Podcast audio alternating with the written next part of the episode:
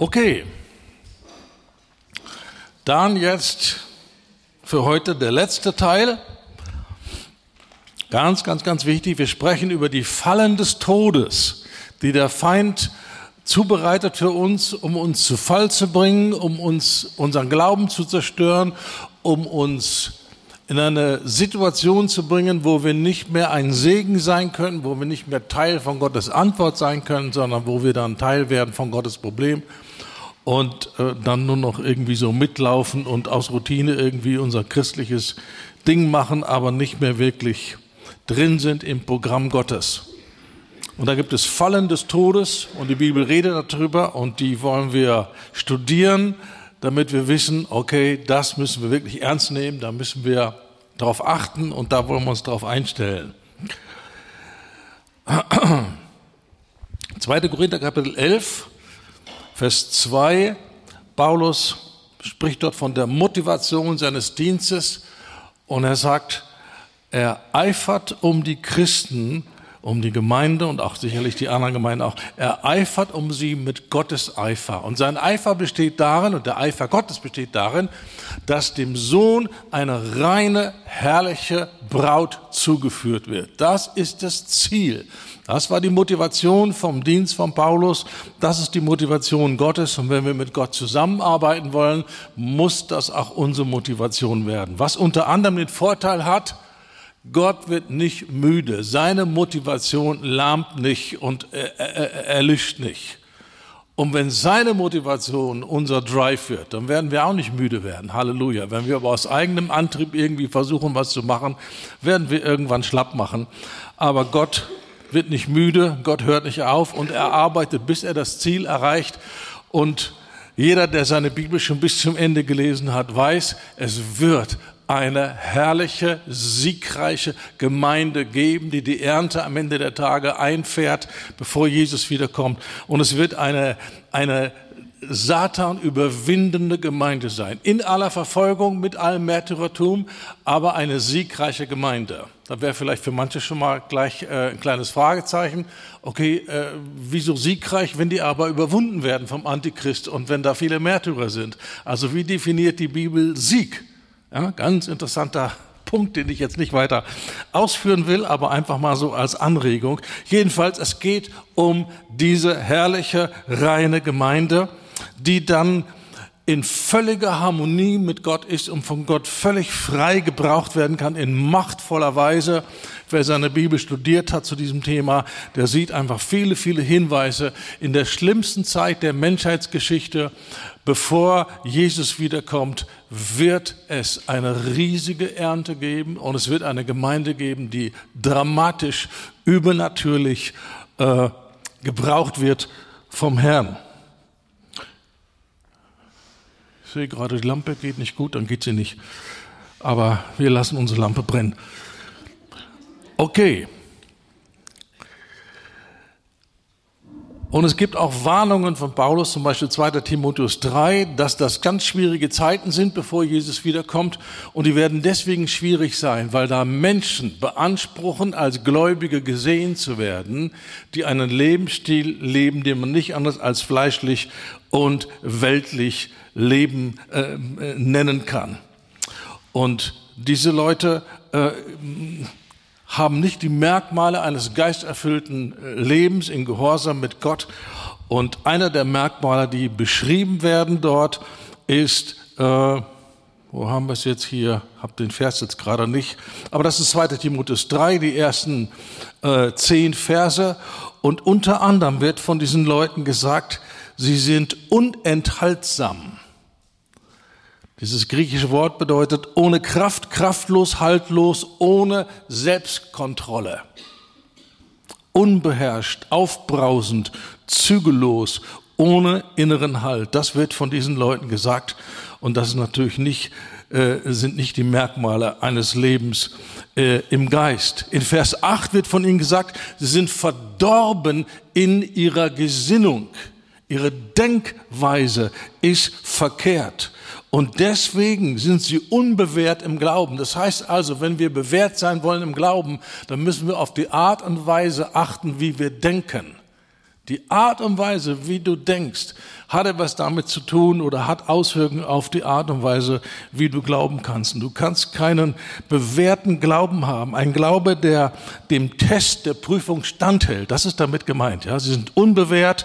Sie können den Test nicht bestehen. Sie sind unbrauchbar. Und wenn wir einen brauchbaren Glauben haben wollen, dann müssen wir aufpassen auf die Art und Weise, wie wir denken unsere Werte, unsere Ideen, unsere Sichtweisen vom Leben. Und dann in Vers 6 heißt es von ihnen, sie werden von Begierden getrieben, von Begierden getrieben. Das heißt also, sie haben ihre, ihren, äh, ihren Verstand dem Gefühl untergeordnet, sie werden von Gefühlen gesteuert. Da ist keine Instanz, die sagt, ja, ich habe dieses Verlangen, aber ist das überhaupt gottgemäß? Gefällt das Gott? Ist das in Übereinstimmung mit dem Wesen und mit den Ordnungen Christi? Sondern sie werden getrieben von Begierden, ich will das aber, ich muss das jetzt und das unbedingt, ohne irgendeine Prüfung, ohne irgendeinen Check. Und das ist nicht der Leben, das Leben im Geist, sondern das Leben im Geist hat etwas mit klarem Denken zu tun. 1. Korinther 15, 34. Werdet rechtschaffen nüchtern und sündigt nicht. Werdet rechtschaffen nüchtern und sündigt sich nicht. Denn etliche sind in Unwissenheit zur, über Gott, zur Beschämung, sage ich euch. Und dieses Wort nüchtern, ein ganz interessantes Wort. Es heißt, nach Trunkenheit wieder zu sich kommen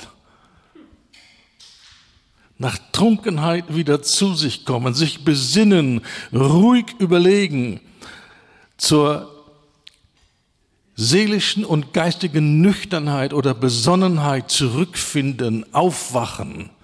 Das ist das Kennzeichen eines geistlichen Christen und das haben diese Leute nicht.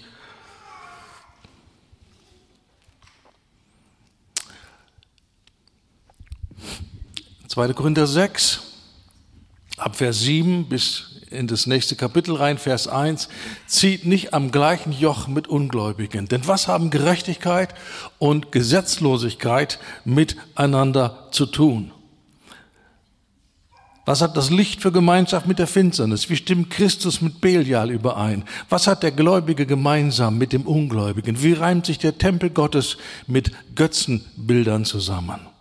Ihr aber seid ein Tempel des lebendigen Gottes, wie Gott spricht, ich will in ihnen wohnen und unter ihnen wandeln und will ihr Gott sein und sie sollen mein Volk sein. Darum geht aus von ihnen und sondert euch ab, spricht der Herr, rührt Unreines nicht an, so will ich euch aufnehmen. Und ich will euer Vater sein und ihr sollt mir Söhne und Töchter sein, spricht der allmächtige Herr. Hier nennt Gott die Bedingung für die erfahrene Gemeinschaft und Beziehung, die er mit uns haben will. Rührt Unreines nicht an. So will ich euch aufnehmen. Es gibt heute einen großen Streit darüber, hat Sünde eine Auswirkung auf unsere Beziehung mit Gott? Und es gibt Leute, die behaupten ganz fest, äh, nein, natürlich nicht, Gott ist Gott, Gott ist die Liebe und er liebt uns, egal was wir tun. Und wenn man nur bis dahin sagt, okay, ja, das ist wirklich, was die Bibel sagt.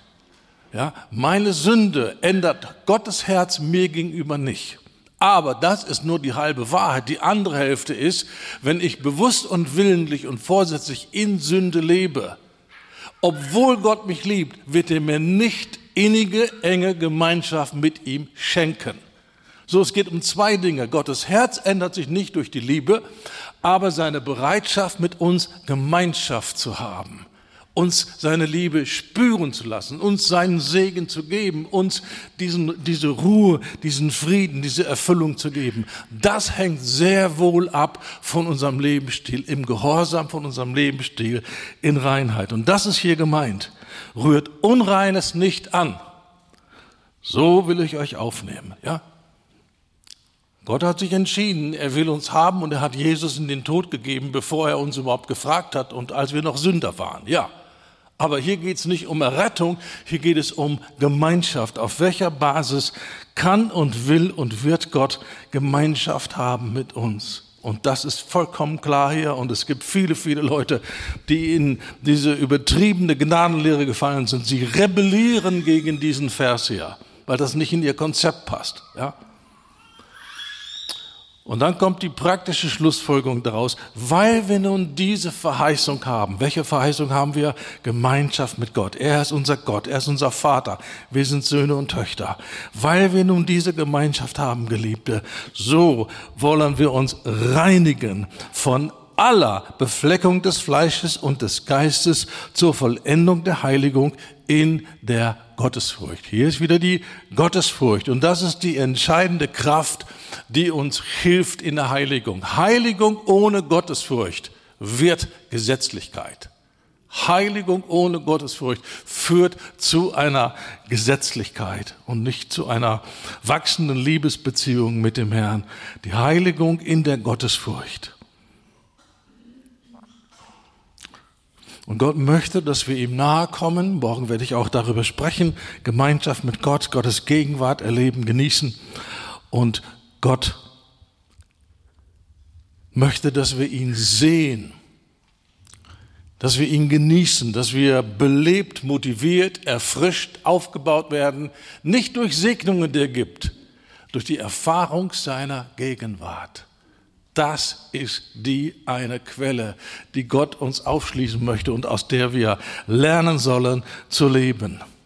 Und diese Erfahrung, Jesus nennt das äh, bei ihm sein und seine Herrlichkeit sehen. Johannes 17, 24. Kennen vielleicht viele von euch schon. Ja, Jesus sagt, ich will, dass die, die du mir gegeben hast, dass sie bei mir sind. Jesus sehnt sich nach Gemeinschaft. Und was passiert in der Gemeinschaft? Wir sehen seine Herrlichkeit. Und was macht das Sehen seiner Herrlichkeit? Wir werden verändert. Wir werden verändert in dasselbe Bild von Herrlichkeit zu Herrlichkeit. 2. Korinther 3, 18. In Jesaja 33 steht es auch von Gott sehen.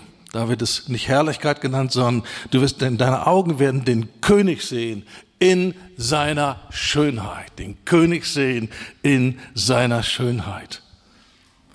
Und im, im, im, im Kontext gibt es einige Bedingungen dafür. Und eine dieser Bedingungen möchte ich heute anschauen und möchte das ein bisschen besprechen mit euch und euch zeigen aus dem Wort, wie wichtig es ist.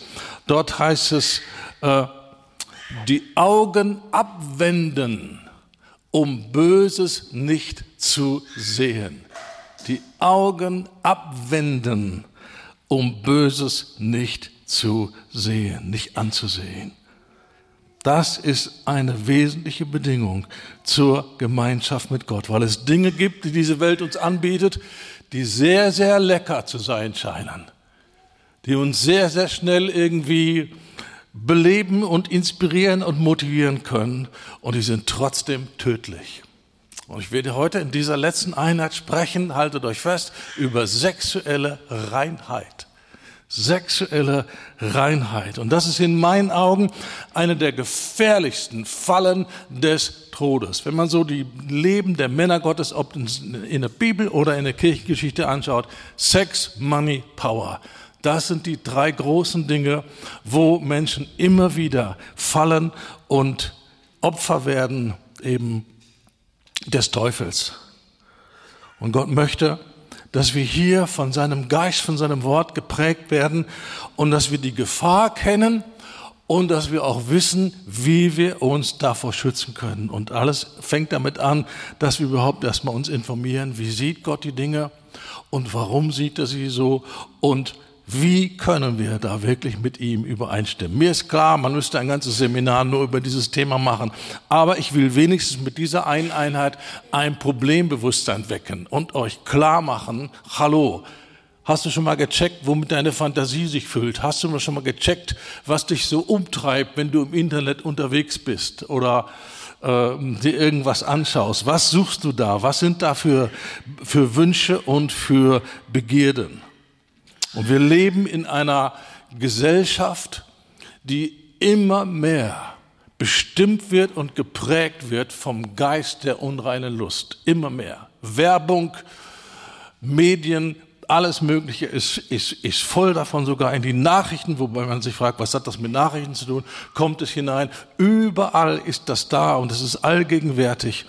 Und wir wollen sehen, was Gott dazu sagen hat. Und dazu müssen wir erstmal ein paar Fakten uns anschauen und ich denke und ich hoffe, dass einige von diesen Dingen euch wirklich hochgradig alarmieren und schockieren. Und ich will einmal mal ein paar Fakten hier nennen zum Thema Pornografie. Hier ist ein Zitat, was ich gefunden habe. Der kommerzielle Massenmarkt mit Kinderpornografie, also wo Filme gezeigt werden, wo Kinder sexuell missbraucht werden, verzeichnet in Deutschland jeden Monat Millionen Umsätze. Laut Kriminalstatistik stieg im Jahr 2000 die Zahl des im Internet verbreiteten kinderpornografischen Materials im Vergleich zum Vorjahr 2006 um das Doppelte. Das sind Umsätze, davon träumen manche Industriezweige nur. In einem Jahr Verdoppelung. Ja, es ist unglaublich. Ja, auf diesen Seiten werden 300 bis 400.000 Klicks am Tag gezählt. Am Tag. Drei bis 400.000. Kannst du dir vorstellen, was das in einem Jahr macht? Also wer jetzt ganz fix ist, könnte das ausrechnen. Ich kann das nicht, war nie gute Mathe, aber man kann das ausrechnen, das weiß ich. Ja? Und 80 Prozent der Opfer, die da in diesen Filmen gezeigt werden, sind jünger als zehn Jahre.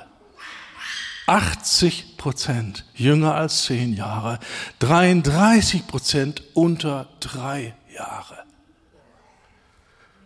und 10 Prozent sogar unter zwei Jahre. Das ist unglaublich. Ja? Das ist ein unglaublich wachsender Markt. Ja? Und natürlich, es geht nicht nur um Kinderpornografie, aber es geht äh, überhaupt um jede Form von sexueller Unreinheit, die eben in den Medien gezeigt wird. Aber jetzt bleiben wir mal hier mal bei Pornografie, jetzt nicht Kinderpornografie, sondern Pornografie im Allgemeinen. Hier gibt es Statistiken, Untersuchungen. Pro Sekunde werden weltweit mehr als 30.000 Pornoclips mit Sexinhalten angesehen pro Sekunde weltweit 30.000. Und was uns besonders schockieren sollte, Deutschland ist Weltmeister. In keinem Land werden so viel Sexfilmchen konsumiert und geklickt und angeguckt wie in Deutschland. In keinem Land. Wir sind Weltmeister. Nicht im Fußball, aber in diesem Bereich hier. 12,4 Prozent am weltweiten Pornotraffic bezieht sich auf Deutschland.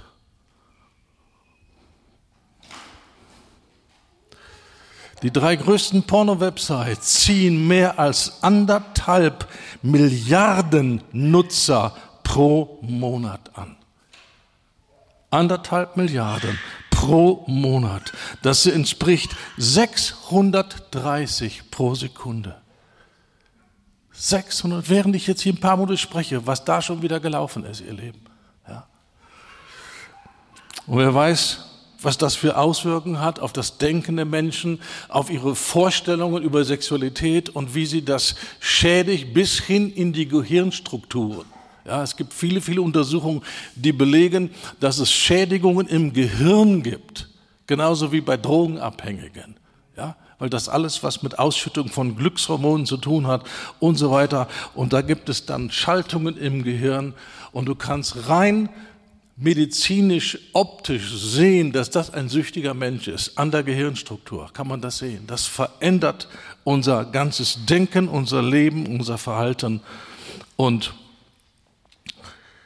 es hat fatale Auswirkungen auf die Art und Weise, wie wir das andere Geschlecht sehen und wie wir uns benehmen und wie wir uns prägen lassen von Fantasien und aus Fantasien werden Gefühle und aus Gefühle früher oder später werden Handlungen erleben. Lass uns nicht denken, ja, was ist schon dabei, irgendwas anzugucken. Jesus sagt, wer eine Frau ansieht und ihre begehrt, bricht die Ehe. Das ist der Standard, den Jesus hat. 35 Prozent des gesamten Internetverkehrs sind pornografischen Inhalt. 35 Prozent von allem, was im Internet überhaupt angeboten wird, pornografisches Zeugs.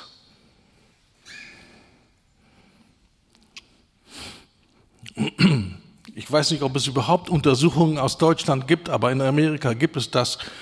Und äh, hier ist ein, ein Pastor von einer Gemeinde in Fort Worth, Texas. Und er hat herausgefunden, 68 Prozent der gemeindebesuchenden Männer schaut regelmäßig Pornografie. Jetzt kannst du sagen, oh, das ist Amerika, die waren schon immer verrückt. Ja? Ich glaube, es wird nicht so anders aussehen in Deutschland, wenn es diese Untersuchung gäbe. Die gibt es im Moment noch nicht, jedenfalls nicht, dass ich davon wüsste. 68 Prozent der Männer, die in die Kirche gehen, schauen regelmäßig Pornografie. Und so tun es auch über 50 Prozent der Pastoren. Durch unsere Kontakte, Anfragen und Zoom-Gespräche und Telefonate kriegen wir manchen Einblick, was so läuft in den Gemeinden in Deutschland und was eben auch nicht läuft. Und wenn wir diese Themen ansprechen, dann hören wir immer wieder in unserer Gemeinde, hat noch nie irgendjemand über Pornografie gesprochen. Könnte jemand sich um das Baby dort kümmern? Das wäre sehr, sehr hilfreich, dass wir uns konzentrieren können. Und ich muss mich auch konzentrieren. Dankeschön. Und ich habe so meinen Verdacht, warum viele Pastoren sich scheuen, über dieses Thema zu sprechen. Das führe ich jetzt nicht weiter aus, das ist nur ein persönlicher Verdacht, hoffentlich ist er verkehrt. Hier gibt es Untersuchungen, statistische äh, Untersuchungen, die Häufigkeit von Pornografiekonsum bei christlichen Männern. 19 Prozent der Christen konsumieren Pornos mindestens täglich. 19 Prozent. Bei den Nichtchristen sind es 13 Prozent. 13 Prozent der Nichtchristen täglich, 19 Prozent der Christen. Irgendwas läuft hier total schief. Und die Heiligkeit Gottes wird nicht gesehen und man predigt nicht und man kennt nicht diesen Jesus, der Feuer in den Augen hat. Was sind diese, diese, diese Feuerflammen? Was ist das? Das ist die heilige Eifersucht Gottes. Das ist, was Paulus ausdrückt. Ich will nicht, dass ihr Gemeinschaft habt mit den Dämonen. Das ist der Jesus mit den Feuerflammen. Und der wird nicht gepredigt, der wird nicht geglaubt, der wird nicht angebetet, der wird nicht gesucht, sondern nur diese Leitversion, Herr segne uns und alles ist gut. Aber wenn die Heiligkeit Gottes erkannt wird und gepredigt wird und geglaubt wird, dann wird die Statistik sich ändern. Glaubt es mir. So, gucken wir noch ein bisschen weiter in diese Statistik hier. Mindestens monatlich 45 Prozent der Christen, also Männer, schauen sich Pornos an. Das liegt bei den Nichtchristen etwas höher mit 52 Prozent 34 Prozent wenige Male im Jahr. Bei den Nichtchristen 29 Prozent. Die Männer, die christlichen Männer, die nie Pornos schauen, drei Prozent. Drei Prozent der christlichen Männer schauen nie Pornos. Das liegt bei den, Christ, bei den Nichtchristen bei sechs Prozent. Dann gibt es hier auch noch Zahlen, äh, in Bezug auf christliche Frauen. Da sieht es ein bisschen besser aus. Ich würde sagen, noch sieht es etwas besser aus. Ja? Aber dieser, dieser Geist der unreinen Lust, der geht durch die Gemeinden und macht so viel Zerstörung. Und die einzige Chance, dem Einhalt zu gebieten, ist, dass das Wort Gottes und der Maßstab Gottes wieder verkündigt wird und Menschen gerufen werden, Du kannst und du sollst diesem Maßstab entsprechen in der Kraft des Heiligen Geistes. Das ist der Wille Gottes. Um was verkündigt wird, wird geglaubt werden. Um was verkündigt wird, wenn Leute dem Maßstab nicht entsprechen, erzeugt Überführung. So wie das auch jetzt geschieht, während ich hier spreche. Allein schon, wenn ich die Statistik im, im Blick habe, dann muss ich ja sagen, dann gibt es hier auch ein paar Kandidaten. Und ich will dich nicht verdammen. Aber ich will dir sagen, das ist alles andere als normal und du kannst da rauskommen. Und ich weiß, dass es vor vielen, vielen Jahren eine Zeit gab in meinem Leben, wo ich nachts aufgestanden bin, wenn die Familie geschlafen hat und bin zum Fernseher gegangen und durch die Kanäle. Und wer sucht, der findet. Und weißt du, was ich gesucht habe? Genau das. Nacktheit. Darstellung von sexuellen Handlungen. Und wer sucht, der findet. Und irgendwann, eines Nachts, es muss, es gibt keine andere Erklärung, es muss der Heilige Geist gewesen sein. Er spricht zu mir, ganz klar und deutlich, als wenn daneben einer steht und zu mir redet. Und er sagt, wie kannst du das vereinbaren? Du bist Mann Gottes, du predigst das Evangelium, du gibst vor, Jesus zu lieben und dann freiwillig, ohne dass jemand dich dazu zwingt, schaust du dir Dinge an, die so hässlich sind, die so böse sind, dass Jesus dafür gestorben ist. Erkläre mir, wie das möglich ist. Boah, da war ich in Not. Da musste ich eine Erklärung abgeben, wie das möglich ist. Ich bin Mann Gottes im Dienst und ich schaue mir heimlich Dinge an, die natürlich niemand wissen darf. Ja? Die, die so schlimm sind, dass Jesus dafür gestorben ist. Und nach, ich weiß nicht, wie vielen Tagen des Nachdenkens und des Betens kam ich zu einem Ergebnis. Und ich konnte eine Antwort geben. Warum ist es möglich, dass ich dieses Leben führe? Und weißt du, was meine Antwort war? Weil ich die Heiligkeit Gottes gar nicht kenne. Weil ich Gott nicht wirklich kenne, nur vom Hören sagen.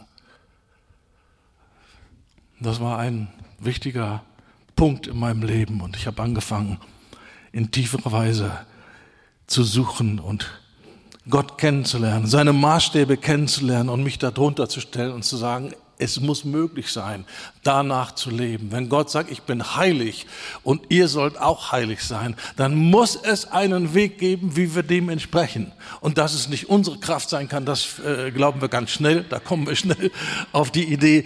Also es gibt eine Gnade, es gibt eine übernatürliche Kraftausstattung, die uns befähigt zu tun, was der Wille Gottes ist. Und wenn wir nicht tun, was der Wille Gottes ist, dann liegt es nicht an Gott, dann liegt es auch nicht an den schlimmen Medien, sondern liegt es da, daran, dass wir uns nicht darum kümmern, in die Ordnung Gottes hineinzukommen.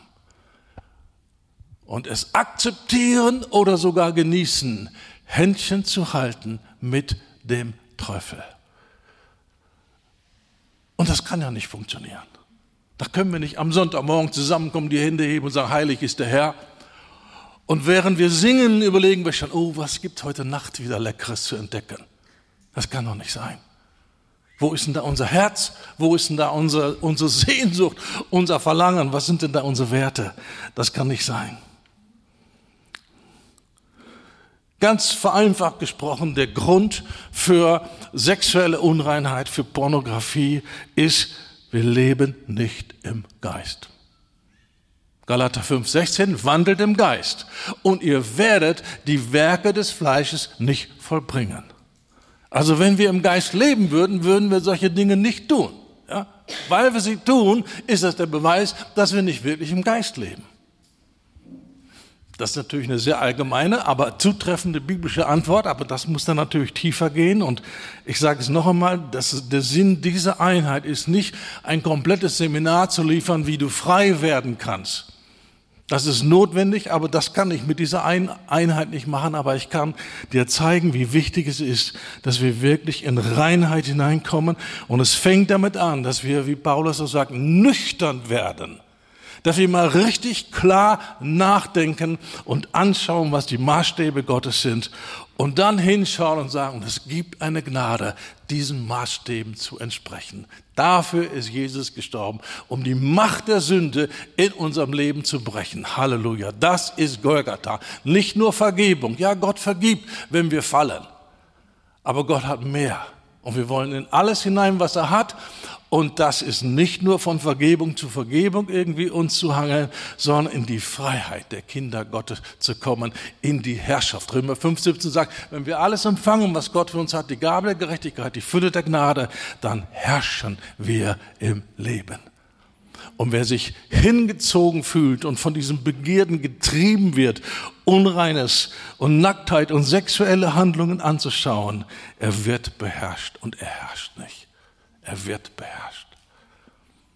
Und dann können wir nur sagen, Dank sei Gott für das Kreuz, Dank sei Gott für die Erlösung, die Jesus erworben hat. Und wir wollen in diese Gnade hinein. Gnade ist für viele Leute nur Vergebung. Nein, der Hauptanteil von Gnade ist nicht Vergebung. Der Hauptanteil von Gnade ist Befähigung, übernatürliche, göttliche Befähigung zu tun, was wir tun sollen. Ich bin heilig und ihr sollt auch heilig sein, weil die Gnade ist da. So, wir wollen lernen, im Geist zu leben. Und Paulus in Galater 5,19, er, er zählt dort auf Werke des Fleisches. Und ich weiß nicht, ob du schon mal bemerkt hast, die ersten vier Begriffe haben alle mit sexueller Unreinheit zu tun. Ehebruch, Hurerei, Unreinheit, Ausschweifung. Vier Begriffe, da gibt es dann noch andere äh, äh, Dinge wie Zorn und Eifersucht und so weiter. Äh, aber die ersten vier, die genannt werden, haben genau mit diesem Thema der Unreinheit zu tun. So wollen wir uns die mal kurz anschauen. Das erste ist Ehebruch. Das äh, wird definiert vom Griechischen her unerlaubter Geschlechtsverkehr des äh, mit der, mit der äh, Frau oder mit, mit dem Mann, also mit einem, mit dem man nicht verheiratet ist. Unreinheit, moralischer Schmutz, Unrat, Lasterhaftigkeit, Unsittlichkeit, Ausschweifung, ungezügelte Lust, Schwelgerei, Üppigkeit, Zügellosigkeit, Maßlosigkeit, Unenthaltsamkeit, Unzucht. Unzucht bedeutet jegliche Form von sexueller Aktivität außerhalb der Ordnung Gottes, außerhalb der Ehe.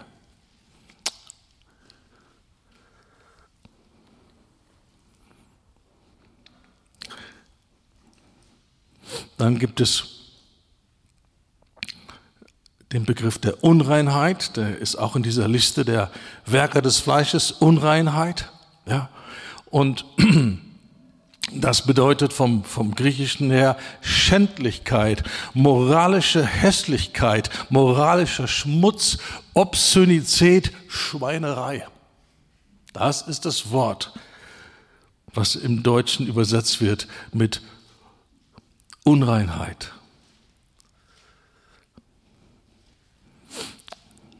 Paulus sagt, tötet die Glieder, die auf Erden sind, Unzucht, Unreinheit, Leidenschaft, böse Lust, da haben wir schon wieder die ersten aus dieser Aufzählung. Und das Wort Gottes sagt, diese Dinge können wir nicht nur in Schach halten, die können wir töten in unserem Leben. Das wäre eine ganze Sache für sich. Sünde töten. Wie oft haben wir schon darüber gepredigt oder Predigten gehört oder Texte gelesen, über Sünde zu töten?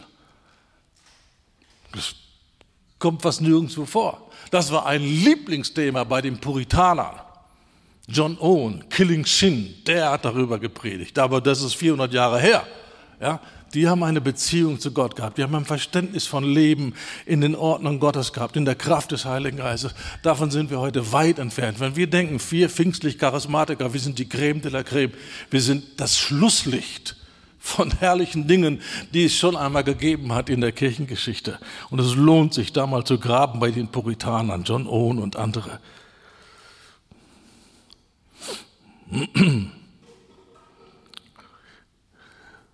So Gott möchte, dass wir seine Maßstäbe übernehmen und dass wir rein sind in unserer Fantasie, in unseren Wünschen, in der Art und Weise, wie wir äh, gerade als Männer, wie wir Frauen anschauen. Es ist so schön, wenn du nichts zu verstecken hast.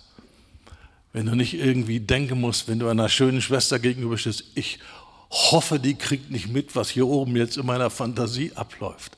Das ist so befreiend, wenn du das Zeug nicht hast. Es ist so herrlich. Es ist wunderbar. Ihr Lieben, Jesus macht frei durch die Kraft des Heiligen Geistes. Und er will, dass wir in Reinheit leben. Und bevor wir überhaupt starten, kann es nur so passieren, dass wir den Standard Gottes akzeptieren, dass wir aufhören, uns rauszureden, dass wir sagen, ja, was ich mit meinen Augen mache, was ich mir so fantasiere, das geht ja erstens niemandem was an und außerdem ist das ganz privat und damit schade ich ja niemandem.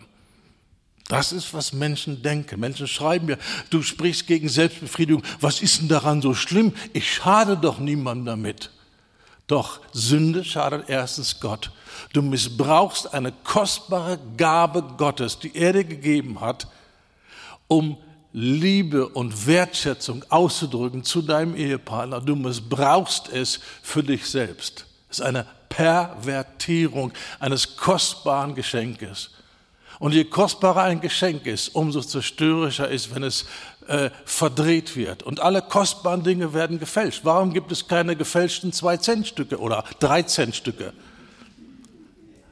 Weil da kannst du nichts mit anfangen. Aber es gibt gefälschte 50-Euro-Scheine.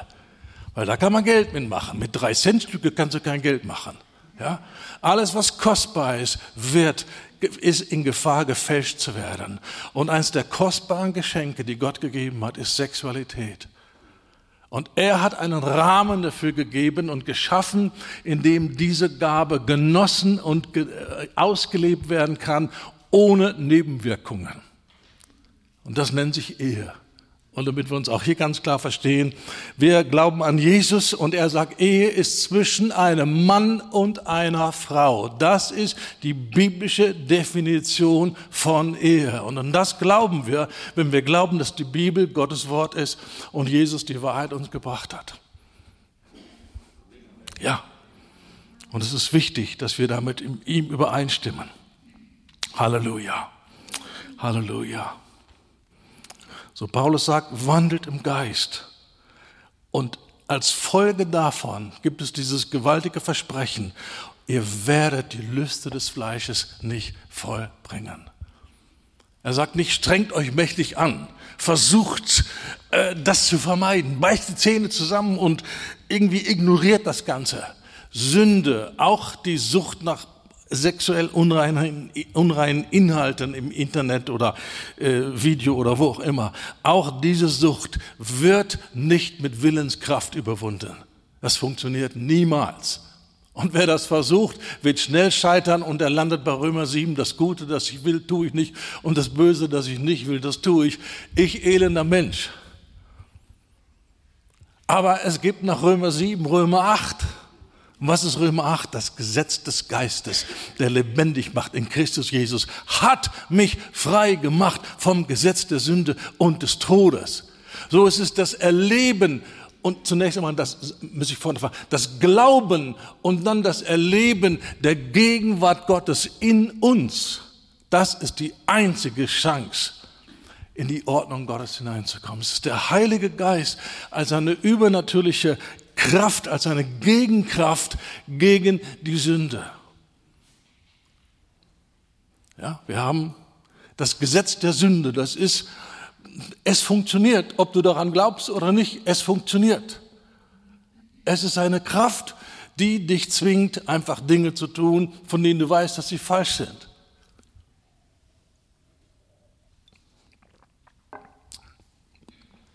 Und die Antwort Gottes ist nicht nur die neue Natur, ist nicht nur Vergebung unserer Sünden, sondern die Antwort Gottes ist, dass dieser Heilige Geist, die Kraft Gottes, die uns befähigt, den Willen Gottes zu tun, in uns lebt und wir Gemeinschaft mit ihm haben und sein Wirken und seine Gegenwart anerkennen und uns ihm unterordnen und von ihm geführt werden. Und wie man so schön sagt, wehret den Anfängen. Er ist da, er meldet sich. Und er sagt, hey, äh, du bist schon wieder irgendwie unterwegs, klick, klick, klick, was suchst du denn eigentlich? Ja, danke, okay, fertig. Ich höre auf, irgendwo Gefühlen nachzugehen und irgendwas zu suchen. Wer sucht, der findet. Und du gehst ins Internet und du suchst Unreinheit, du wirst sie ganz schnell finden. Ganz schnell. Ein paar Klicks und dann bist du schon da. Aber der Heilige Geist kann da sein, er kann dein Wächter sein, er kann dein Freund sein, er kann der sein, der dich erzieht. Und das ist, was er tun will. Die Gnade, die heilsame Gnade Gottes, Titus 2,14, ist erschienen, dass sie uns in Zucht nimmt, dass sie uns erzieht. Hast du schon mal gesagt, Heiliger Geist, ich brauche erzogen zu werden? Oder sagst du, ich bin volljährig, ich muss nicht mehr erzogen werden? Dann weißt du nicht, was Christenleben ist. Du brauchst den Heiligen Geist als den, der dich erzieht. Und was erzieht er dich? Er erzieht dich, die weltlichen Lüste zu verleugnen. Das ist, was der Heilige Geist tun will. Das ist sein Erziehungsziel. Und verleugnen heißt, wie Petrus hat Jesus verleugnet, ich kenne den nicht, ich habe mit dem nichts zu tun. Und so können wir lernen, unter der Führung des Heiligen Geistes mit Sünde umzugehen. Ich bin fertig damit. Ich weiß, wo das endet. Ich weiß, wie am Ende dann, wenn ich der Versuchung nachgehe und äh, wieder Dinge anschaue, die nicht sauber sind, ich weiß am Ende, wie das sein wird, weil ich das schon so viele Male durchgemacht habe.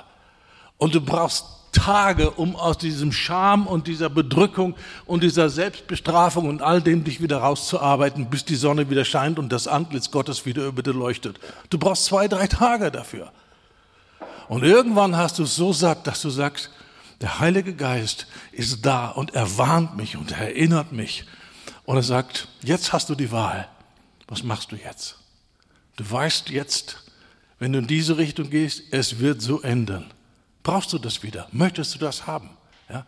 Das Gefährliche oder das Betrügerische an der Sünde ist ja, dass sie was verspricht und das Kleingedruckte dich gar nicht sehen lässt. Ja? Was nachher am Ende du dann bezahlst. Ne? Sondern nur das verlockende Angebot. Ja? Und übrigens, das will ich auch sagen. Ja? Das ist so wichtig, dass wir verstehen. Pornografie hat überhaupt nichts mit Sex zu tun.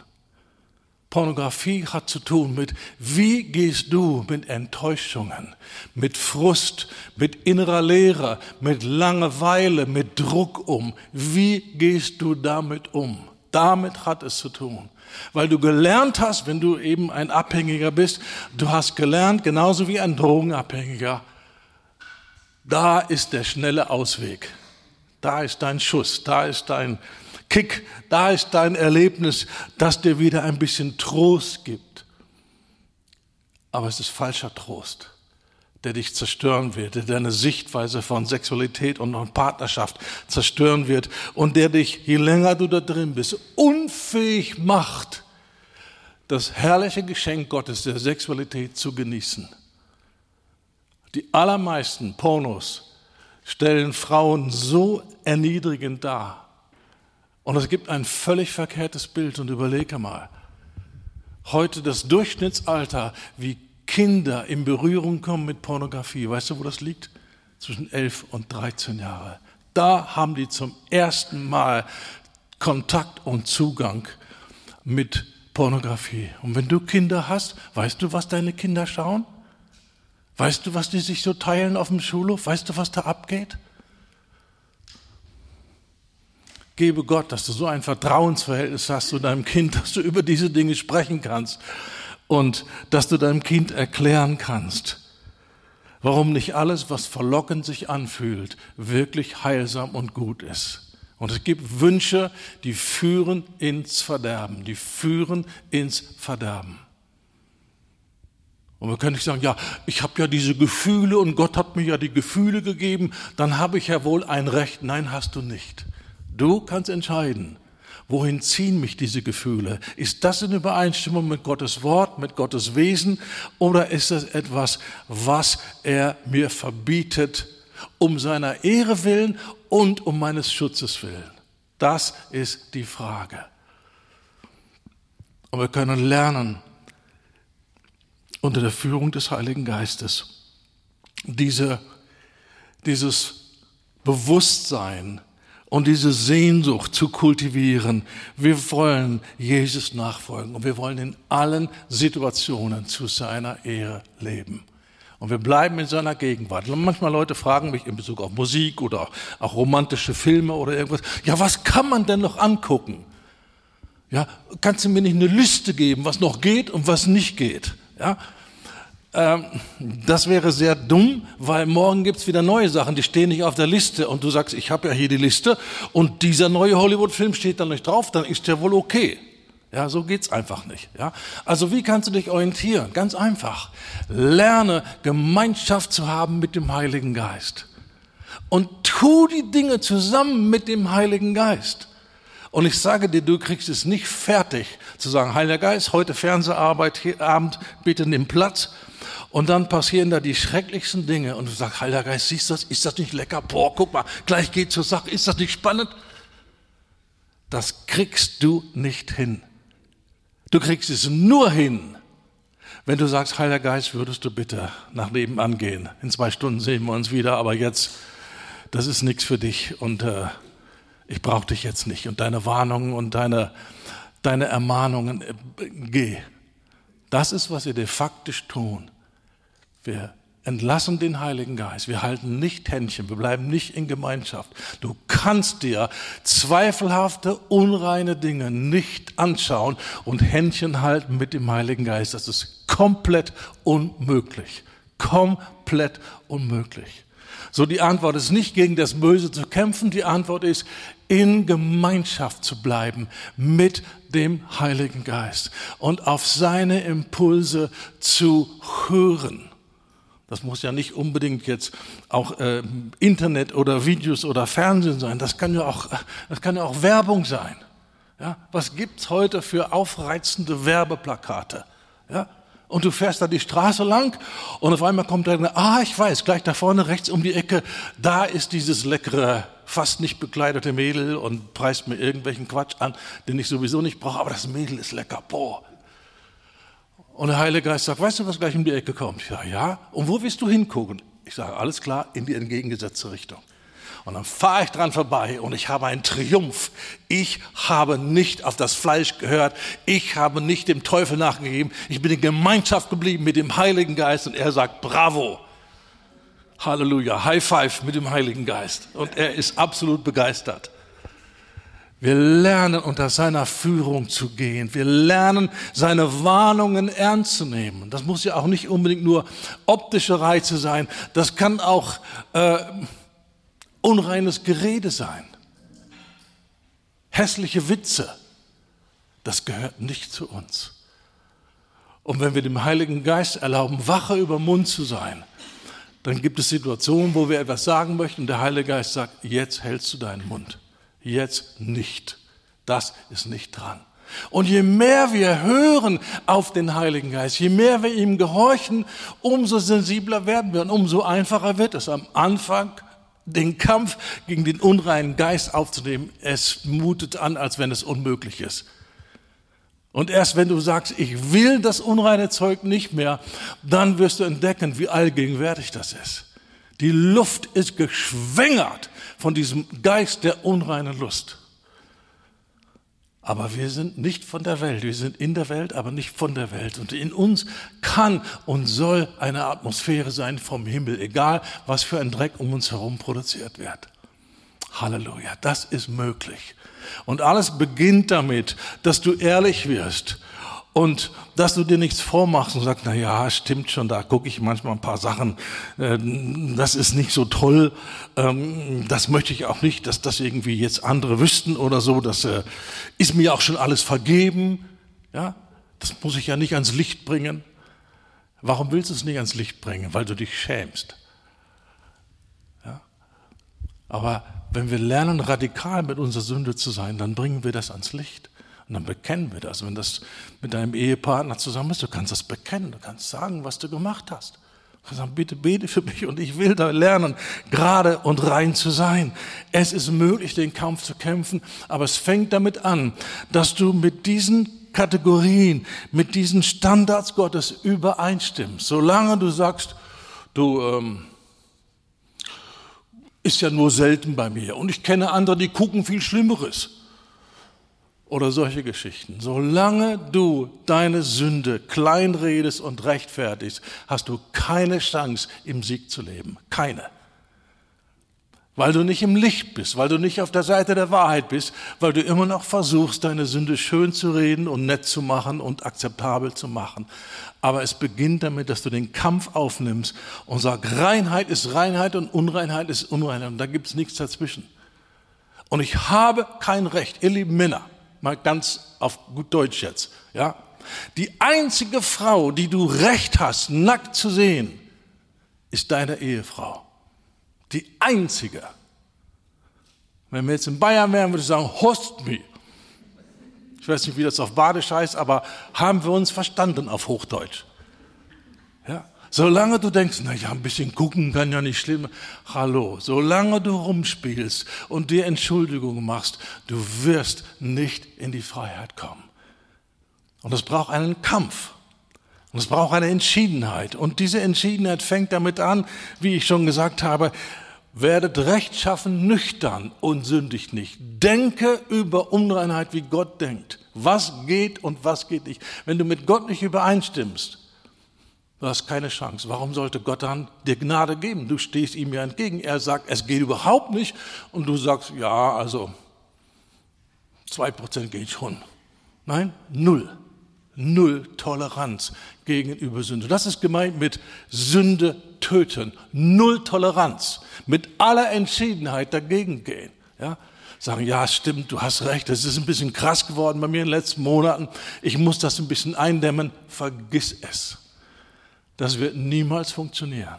Das wird nicht funktionieren. Das wird nur funktionieren, wenn du radikal auf die Seite Gottes trittst und sagst, Heiligkeit ist Heiligkeit und da gibt es nichts, was akzeptiert wird, was dem Wesen und dem Wort Gottes widerspricht und ich akzeptiere nicht. Null Toleranz für Sünde.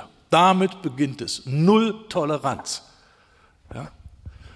Und der Teufel möchte mal, ja, so ein bisschen kannst ja, du hältst es ja in Grenzen. Jeder Drogenabhängige will dir erzählen, dass er nicht abhängig ist. Er kennt andere, die abhängig sind, aber er hat seine Sucht unter Kontrolle. Das will er dir erzählen. Jeder Drogenabhängige glaubt das. Oder die allermeisten. Ja? Die allerwenigsten sagen, ich bin voll abhängig, ich bin hilflos, ich bin machtlos. Das sind Gefühle, die mich beherrschen. Ich komme mit meinem Verstand, mit meinem Willen nicht dagegen an. Und der Sieg kommt nicht mit Willenskraft, sondern durch Gnade. Und Gnade kommt, wenn wir uns demütigen, wenn wir sagen, ja, so ist es, ich brauche Hilfe. Und wenn du Hilfe brauchst, dann wirst du klug genug sein, weil du ja schon lange kämpfst, ohne Sieg zu haben. Du brauchst eine andere Methode. Ja, sonst hättest du ja schon den Sieg gehabt. Ja. Mir hat jemand erzählt, seine Frau versucht seit, ich glaube, 13 Jahren mit dem Rauchen aufzuhören. Sie ist Christ. Ich habe gesagt, ich würde eine andere Methode probieren. Eine Methode, die 13 Jahre nicht funktioniert. Welche Hoffnung hat sie, dass es in den nächsten 13 Jahren funktioniert? Also finde ich nicht realistisch. Und ein guter Schritt wäre, hab jemanden, vor dem du Rechenschaft gibst. Hab jemanden, der mit dir betet, der dich nicht verdammt, aber der dich auch nicht schont. Der dich nicht verdammt, aber der dich nicht schont und der radikal ist und der frei ist, Fragen zu stellen. Wenn ich Brüder betreue und helfe aus dem Weg raus aus Pornografie, ich stelle Fragen. Eine meiner ersten Fragen ist, wann war das letzte Mal? Das frage ich. Und ich sage, dann beschreib mir, wie die Umstände waren, die dazu geführt haben. Und es ist immer dieselbe Geschichte. Stress, Druck, überfordert fühlen oder Leere, Langeweile. Es ist immer dasselbe, ihr Lieben. Es geht nicht um Sex, es geht darum, wie wir umgehen mit solchen Gefühlen. Und wählen wir den Tröster oder unsere kleinen Trösterchen? Das ist die Frage. Und die kleinen Trösterchen werden nie das Maß von Trost und Zufriedenheit und äh, Erfüllung geben wie der große Tröster, der Heilige Geist die Liebe Gottes ausgegossen in unser Herz durch den Heiligen Geist. Das soll nicht nur ein Bibelspruch sein, das sollen wir immer und immer und immer wieder erleben. Der beste Schutz vor den Verführungen der Welt ist, in Gott gesättigt zu sein. Das ist der beste Schutz. Und Gott bietet uns eine Beziehung an, wo die tiefsten Bedürfnisse, die wir alle haben, nach Erfüllung, nach Befriedigung, nach Wert, nach Geborgenheit erfüllt werden durch seine Gegenwart, durch seine Gemeinschaft. Halleluja.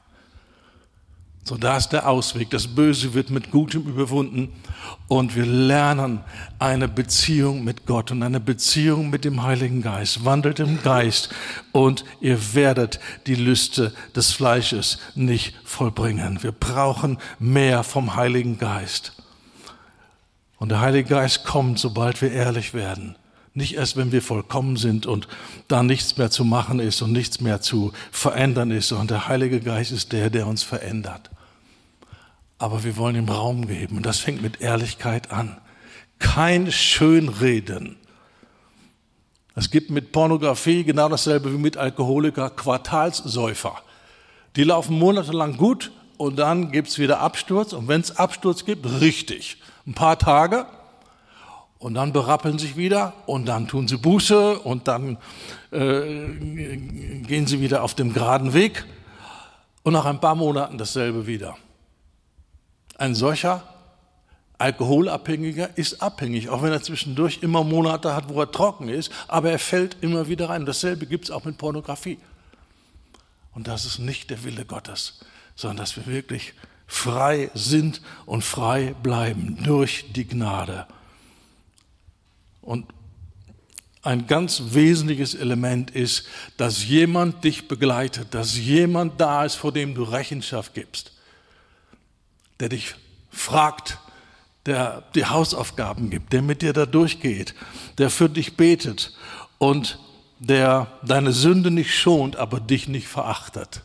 Das brauchst du. Und in allermeisten Gemeinden gibt es nicht die Offenheit, das zu tun, was die Bibel sagt. Bekennt einander die Sünden und betet füreinander, damit ihr gesund werdet. Sondern spielen wir am Sonntagmorgen eine perfekte Show. Alles ist Paletti. How are you, brother? Yes, thank you. I'm fine. Und das war's dann. Aber keine Ehrlichkeit. Ja. Und da ist dieser, dieser Gedanke, wie gut, dass keiner weiß, was ich zu Hause mache.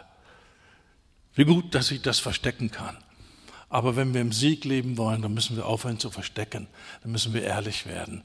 Und das hilft am besten, wenn da jemand ist, dem wir vertrauen können, der sich mit der Materie ein bisschen auskennt, der für uns betet, der uns lieb hat und nicht verachtet, aber gnadenlose Fragen stellt. Gnadenlose Fragen stellt. Und dem du nichts vormachen kannst. Das ist so hilfreich. Und wir können das lernen. Wir haben es ja vorhin schon äh, gesehen. Durch die Hingabe an das Wort, wir lernen den Herrn zu fürchten. Das kann man lernen.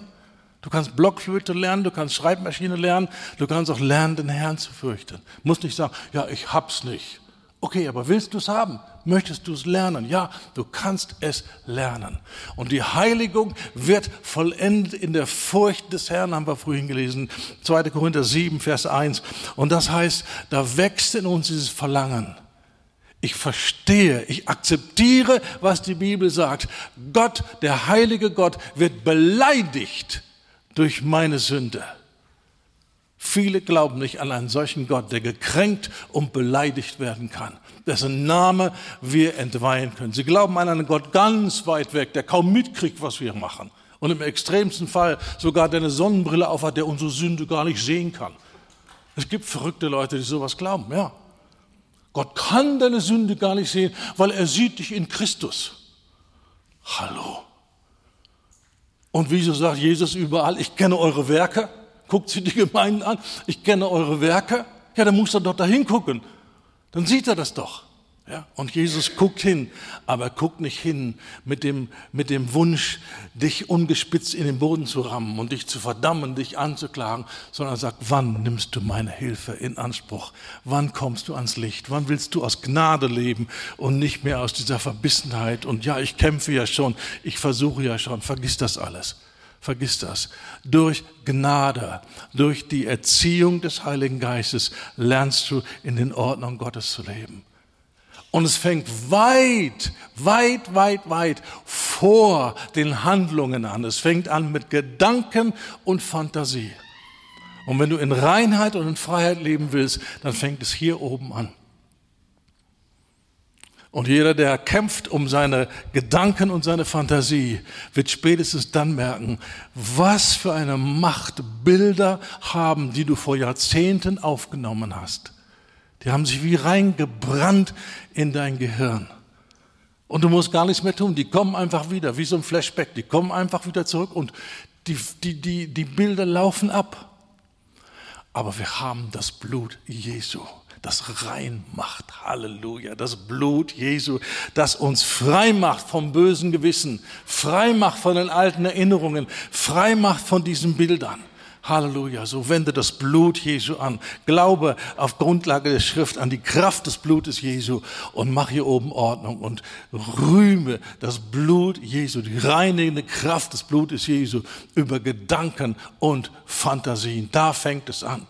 Wenn du Gedanken und Fantasie laufen lässt, du wirst keine Bremsen mehr finden, um dein Verhalten zu steuern.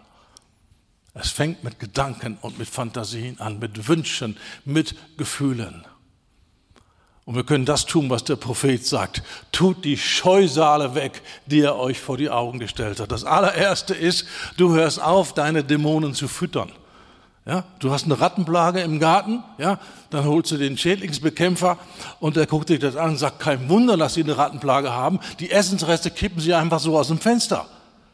Da haben die ja ein Paradies, die vermehren sich, das ist ja unglaublich, was hier in ihrem Garten los ist. Schritt Nummer eins, bevor wir überhaupt nächsten, äh, nächste Phase eintreten, sie hören auf, die Ratten zu füttern. Das wird der Schädlingsbekämpfer sagen, das ist ganz clever. Ja, hör auf, die Ratten zu füttern. Ja, wenn du Reinheit haben willst in deiner Fantasie, hör auf, Nachschub für Nachschub zu sorgen und wieder Dinge anzuschauen, von denen du schon von vornherein weißt, die werden dein Sucht nur noch vergrößern. Du kannst entscheiden.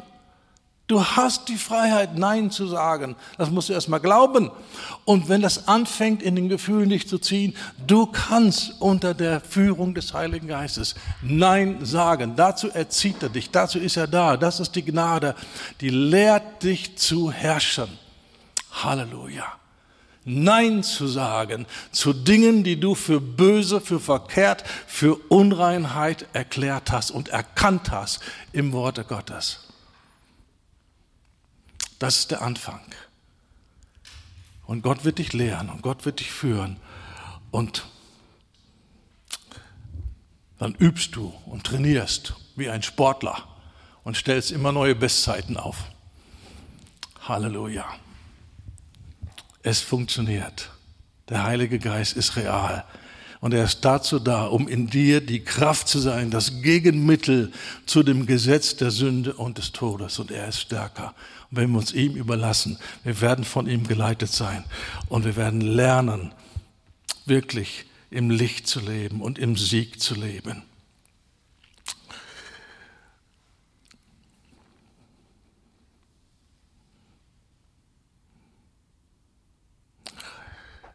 Komm, Heiliger Geist überführe, wo das hier notwendig ist. Danke, dass du nicht mit Verdammnis kommst. Danke, dass du nicht mit Anklage kommst, aber mit einer unerbitterlichen Klarheit, die jede Entschuldigung, jede Selbstrechtfertigung, jede Verharmlösung nicht akzeptiert. Du bist der Geist der Wahrheit und du legst den, den, den Finger auf, die, auf den Punkt und sagst, das kann und soll und muss aufhören. Und dafür bin ich da. Möchtest du mit mir kooperieren? Möchtest du unter meine Zucht kommen? Möchtest du in Gemeinschaft mit mir sein und mir folgen und lernen zu gehorchen? Möchtest du unter meiner Führung leben und in völlige Reinheit, in völlige Freiheit, in völlige Klarheit, in ein völlig reines Gewissen hineinkommen? Dann ergreif die Hand Gottes und mach es fest. Ich werde das nicht mehr locker nehmen. Ich werde nicht mehr so leichtfertig darüber weggehen. Ich werde lernen, null Toleranz zu haben zur Sünde. Ich will lernen, Unreinheit zu töten mit aller Entschiedenheit. Und das ist, wozu der Heilige Geist gekommen ist, unter anderem. Dir die Kraft zu geben, die du aus dir selber heraus nicht hast. Aber du musst entscheiden, was du willst. Und du entscheidest dich Null Toleranz für Sünde. Keine Entschuldigung. Kein Rumspielen. Ja, aber ein bisschen kann ich ja noch. Nein, null. Und wenn es irgendein für andere völlig harmloses Werbeplakat ist, aber was dich sexuell anregt, ist dieses Plakat nicht für dich. Punkt. Und jedes Rumspielen verlängert das Problem jedes naja, ein bisschen geht schon, verlängert das Problem. So empfangen wir doch vom Herrn diese radikale Gesinnung, null Toleranz für Unreinheit in unserem Denken, in unserer Fantasie, in unseren Worten, in unserem Verhalten. Null Toleranz. Und danke, Herr, dass du Gnade gibst, auch gerade jetzt. Und wenn dich das betrifft und du sagst, ich habe hier ein Problem, ohne Frage, dann bitte ich dich herzlich, Fühl dich jetzt nicht nur angesprochen, sondern mach eine Entscheidung. Ich werde einen Bruder aufsuchen meines Vertrauens, von dem ich davon ausgehen kann, dass der weiß, wie man damit umgeht. Und ich werde in Rechenschaft leben und ich werde lernen, mir etwas sagen zu lassen. Ich werde lernen, mich zu demütigen, um die Gnade zu bekommen. Und ich mache nicht mehr alleine weiter, sondern ich suche mir Hilfe. Und ich nehme das Thema ernst. Und ich glaube, dass es möglich ist, in völligen Sieg, in völlige Freiheit zu kommen unter der Führung des Heiligen Geistes. Halleluja. Danke, Herr. Danke für deine Beführung. Danke für dein Wirken. Danke, dass du uns lieb hast, dass du für uns bist, dass du keine Vorwürfe machst und nicht anklagst, aber dass du unbestechlich bist, klar bist, radikal bist. Halleluja. Und wir lieben dich dafür. Und wir sagen, ja, wir brauchen dich. Danke, Herr. Danke, Herr. Amen. Amen. Amen. Amen. Halleluja.